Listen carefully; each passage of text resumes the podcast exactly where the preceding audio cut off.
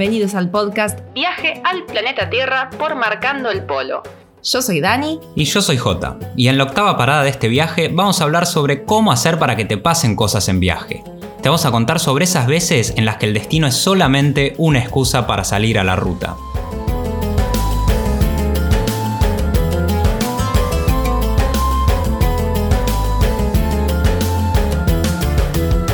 Hoy les queremos acercar a una de esas historias que nos van marcando en el viaje. Esta historia pasó en Luang Nam Ta, en Laos. Y ese día habíamos salido temprano en la mañana, camino a unos templos, pero en realidad con los planes bastante mm, relajados y terminamos con una historia completamente distinta. Nunca llegamos a los templos y esto es que, bueno, en viaje uno tiene que ser flexible a cambiar el itinerario y entender que en realidad la visita de los templos era solamente una excusa para salir a caminar.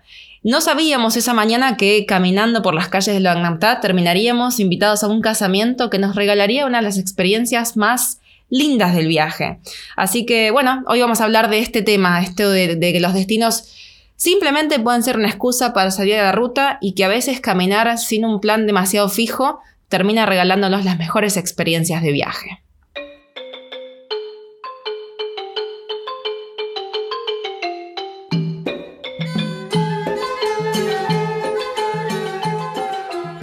Los destinos pueden ser un objetivo o una excusa. Están los que quieren llegar a ellos lo más rápido posible para ver qué hay, y los que van viendo lo que hay en el camino hasta llegar a ellos. Pero con esto no me interesa levantar la bandera del viajero, ese que orgulloso de sus proezas crea una especie de sistema de castas hindú que responde a su propia lógica. O sos viajero o sos turista, y nunca nos mezclaremos. No, no hablo de esto. Se trata de una manera de andar que fue surgiendo naturalmente en nosotros con el paso de los kilómetros. Cuando muchas veces ese monumento, ese paisaje o ese templo que buscábamos, como si se tratara de una dirección para un repartidor de pizzas, terminaba siendo solo el check en una lista que había que seguir para poder irnos tranquilos de esa ciudad, habiendo confirmado que todos esos lugares realmente existían. De a poco, los destinos empezaron a convertirse en una excusa para salir a caminar muchas veces encontrando tantos desvíos en el medio que nunca llegamos a ellos.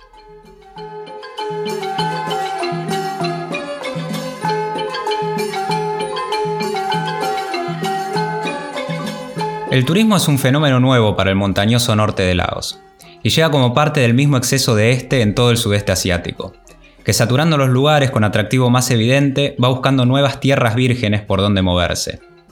Los primeros en dar estos pasos suelen ser los mochileros, como un acto de rebeldía al turismo masivo e inconsciente cumplimiento del deber de espíritu libre.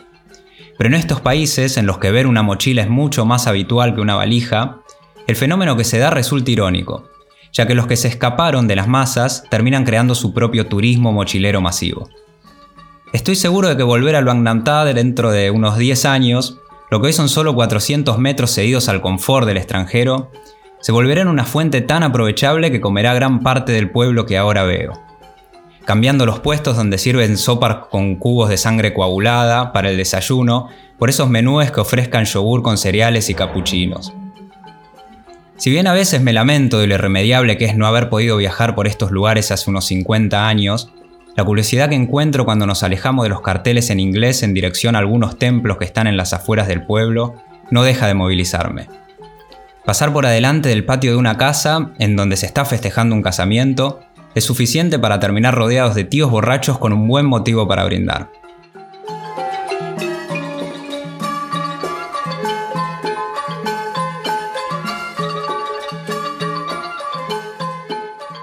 Welcome, please eat, this is Lao Food and Beer, fue la bienvenida. Y de una olla alta hasta mi cintura, en la que el padre de la novia estaba cocinando en la vereda, salió a cucharonazos lo que cargó nuestros platos. Una sopa pantanosa color verde donde flotaban pedacitos de carne de la selva e intestinos, que por respeto y solo por eso no pudimos rechazar. Nuestros vasos se llenaron rápido con cerveza, como el de todos los demás, que parecían estar tomando desde bastante antes de que llegáramos. Serían las 3 o 4 de la tarde, hora de bocas húmedas que patinaban y ojos bamboleantes para la mayoría. Que el centro de mesa fuera una botella de birlao con flores me dio una clara señal de cómo vendría el resto de la tarde. I live in California, nos dijo orgulloso el tío que nos dio la bienvenida. Y con eso entendí por qué nos habían sentado ahí. Disimulada y rápida, como tantas veces, Dani pasó la mitad de su sopa a mi plato, sabiendo que no iba a decir nada para no perder ese terreno que ya habíamos ganado. El tío, que me dijo su nombre pero por no notar olvidé rápido, estaba ávido por ser nuestro nexo con el resto de la familia, y de paso mostrar ese estatus que le daba vivir en United States of America, como le gustaba remarcar con pausa. Vestido de elegante smoking negro junto a su esposa, parecían completamente desencajados en esta fiesta casera, como si fueran parte de otra familia.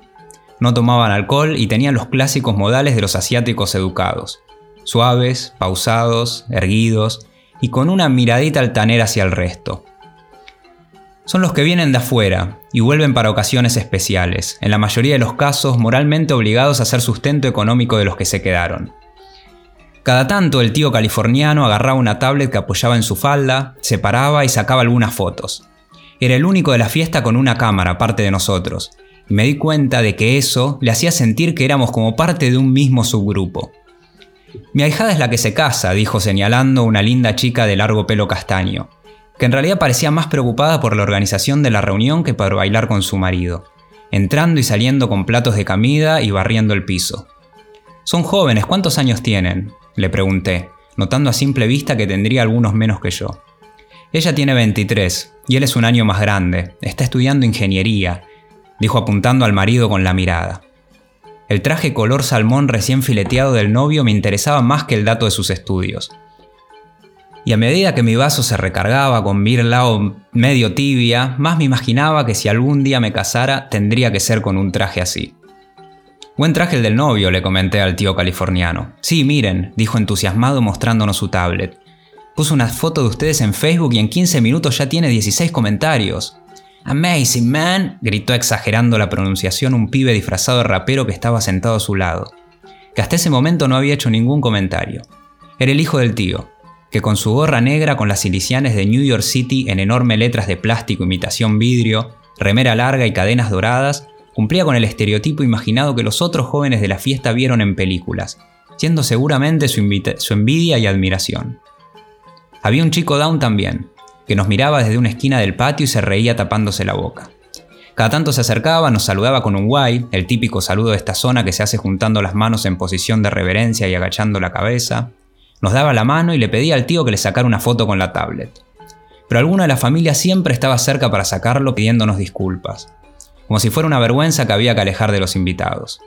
El chico se iba, caminando sobre arena movediza como todos los demás, porque si había algo que no descansaba era la cerveza. Desde el principio Dani había dicho que ella no tomaba alcohol, como el californiano. Por eso eran los únicos que no tenían la cara roja y la mirada perdida. La culpa, descubrir rápido por caer víctima, la tenía el ritual que una tía de cachetes inflados se encargaba de hacer cumplir a la fuerza. Mesa por mesa pasaba con una cerveza en una mano y un vaso en la otra, invitado por invitado, obligando a cada uno a hacer fondo blanco. No importaba si querías o no, si tenías tu vaso lleno o vacío, el que te traía a ella lo tenías que terminar. Y a los que se ponían duros les agarraba la cabeza, se la tiraba para atrás y a la fuerza les hacía entrar el líquido sagrado. O abrías la boca o terminabas todo manchado. Pensé que sería más piadosa conmigo, pero estaba decidida a hacerme sentir uno más de la familia. Así, con el correr de la fiesta, empecé a identificar a los personajes que nunca faltan en ninguna jarana del mundo. Estaba el borracho alegre, que con su efusión escupe cuando habla, el borracho cariñoso que se te acerca y abraza, largándote su halitosis a centímetros y que solo es soportable si uno está en similar estado. El borracho que conoce sus limitaciones y queda clavado a la silla, temeroso de la sorpresa que puede llevarse al intentar pararse frente a todos. Estaba el borracho simulador también, ese que queriendo ocultarlo exagera las pausas al hablar, creyendo que por eso suena más coherente que el resto. Y ahí estaba yo, en ese momento perfecto que se transita durante la alegría consciente, ni de un lado ni del otro. La música tampoco paraba, y la banda de tres, teclado, guitarra y timbales, sonaba cada vez más descoordinada y desaforada a medida que avanzaba el ritual de la tía.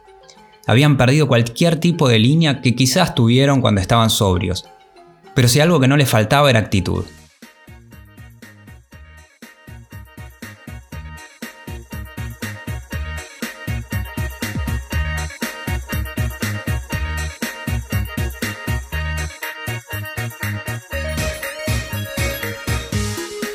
La fiesta se descontroló todavía más cuando pusieron una maceta en el poco espacio libre que quedaba delante de donde estaban tocando.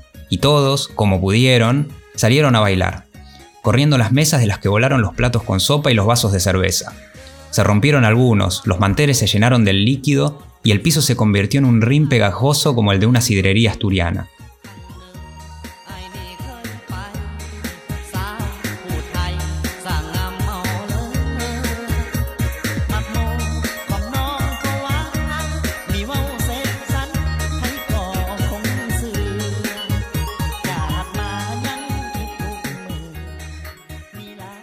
El baile es fácil.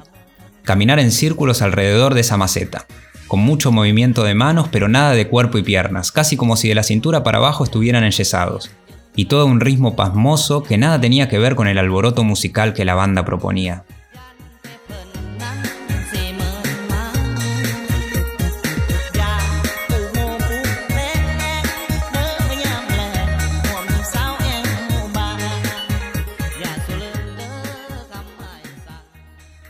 Después de demasiadas vueltas a la maceta sentí que ya era hora de irnos. En realidad no es que había una hora, sino un estado. Habíamos salido a caminar pensando en visitar unos templos que estaban en esta dirección. Unos templos más, parecidos a los que ya habíamos visto y a los que vendrían. Y ahí estaba, con la cara roja y los ojos vidriosos, bailando con un salmón y un prototipo de rapero. A esa altura mi cabeza ya era una calecita con música pop laosiana. Tenía que irme antes de que me tocara la ronda de fondo blanco otra vez, porque en ese patio de una casa cualquiera del Nantá, esa tarde, ya éramos parte de la familia. Los templos quedarán para otro momento, o para ninguno quizás, pero esta fiesta quedará en nuestra memoria para siempre.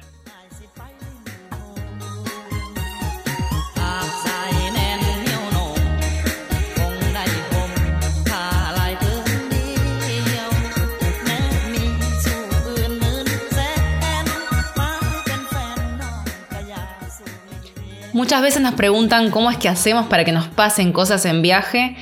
Y a veces es solamente dejarse llevar y aceptar invitaciones. Si nos hubiésemos puesto estrictos diciendo, bueno, no, tenemos que ir a los templos porque era nuestro objetivo del día, la verdad que nada de esto habría pasado.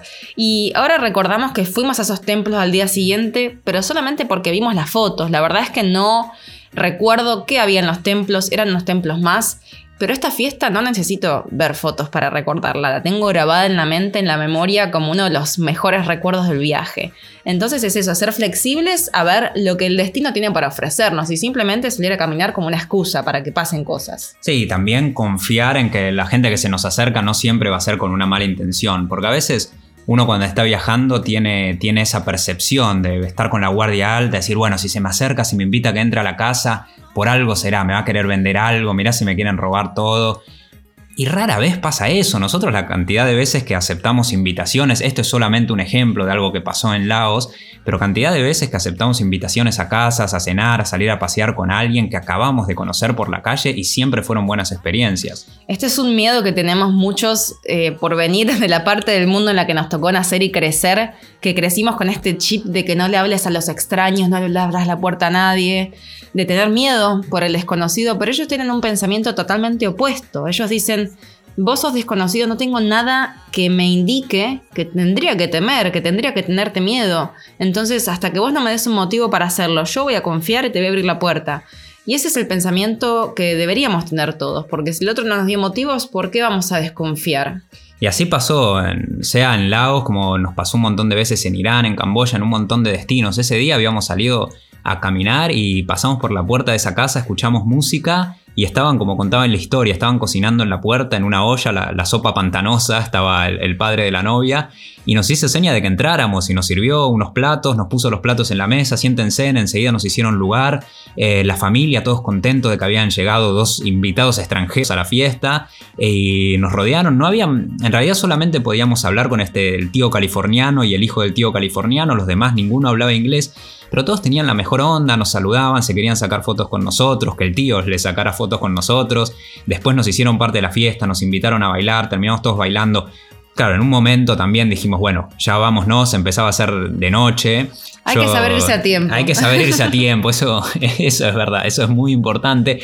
Porque mm, yo ya, ya había tomado unas buenas birlao porque el ritual de la tía me lo obligó, así, así lo indicaba, no podía rechazar. Esa es la excusa que dice ahora, ¿no? Que la tía lo obligó. No, pero no podía rechazar ese, ese, ese vaso de, de, cerveza que pasaba, porque si no, bueno, me lo terminaba metiendo a la fuerza y ya había tomado bastante y dije, bueno, volvamos, ¿no? Porque de alguna manera vamos a tener que llegar al, a la guest house donde nos estábamos quedando de vuelta, si no, va a hacer de noche. en gran parte de los países de Asia no es el mismo que tenemos acá.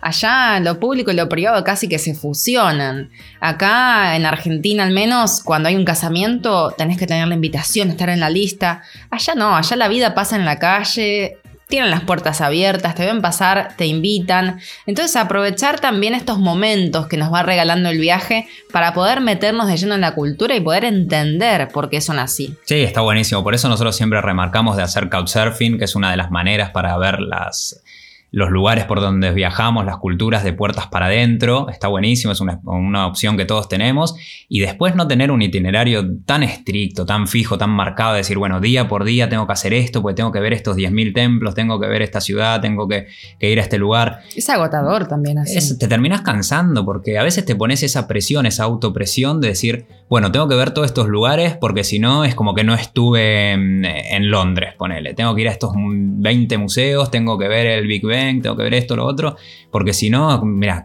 ¿cómo puede ser que estuve acá y no vi el, Museo de Arte Moderno? No importa, si tenés ganas de verlo, lo ves, si estás haciendo otra cosa en ese momento y justo salió algo de imprevisto que no tenías en los planes, mejor todavía. Pues como decíamos, al final como para, para hacer un, paralelismo, los templos que fuimos a ver nos terminamos olvidando, ni nos acordamos cómo eran, pero la historia esta del casamiento nos quedó para siempre. Tal cual, esos son los recuerdos que nos van a quedar en nuestra memoria y en nuestra retina para siempre. Así es como llegamos al final del recorrido de hoy. Si quieren la seguimos en Instagram, nos encuentran como arroba marcando el polo. Y nos vemos en la próxima parada de este viaje al planeta Tierra.